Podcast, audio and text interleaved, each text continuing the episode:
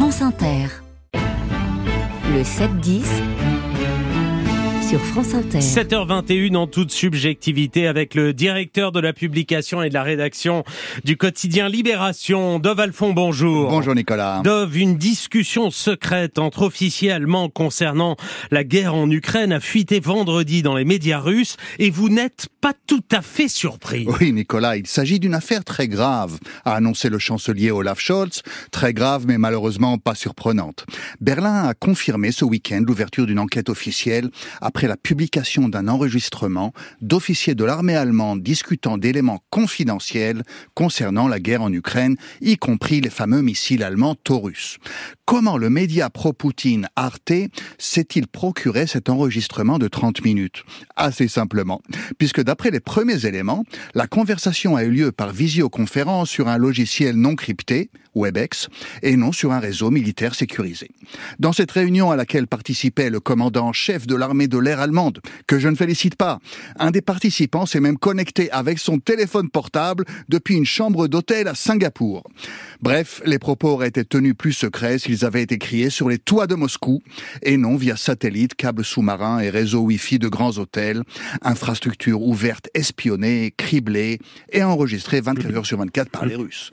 Lundi dernier, lundi dernier, Emmanuel Macron demandait à sa manière si l'Europe était prête à affronter Vladimir Poutine. La condamnation pratiquement unanime de ces propos, qui laissaient planer l'envoi de troupes occidentales en Ukraine, tenait essentiellement sur la forme. Mais sur le fond, la question du président était tout à fait pertinente. Et Poutine y a donc répondu avec cet enregistrement. Dove, la France est-elle mieux préparée que l'Allemagne? Euh, Non, Nicolas, ne nous faisons pas d'illusions. Si les Français paniquent dans une phobie collective de punaises de lit orchestrée de Moscou, qu'est-ce qui nous attend quand les services secrets russes sortiront l'artillerie lourde? Mais il y a même des pays encore moins que la France. Prenons par exemple la Suède, la nouvelle recrue de l'OTAN. Différents incidents des mois derniers, parus dans la presse suédoise, ont été recensés par le Guardian.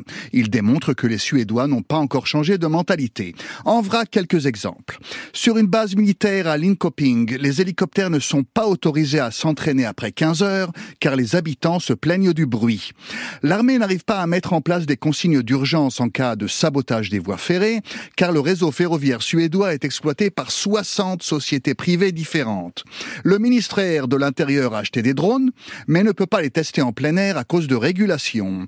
La construction du nouveau centre de cybersécurité a été gelée par les autorités locales qui craignent que la clôture entourant le bâtiment ne nécessite l'abattage de cinq arbres.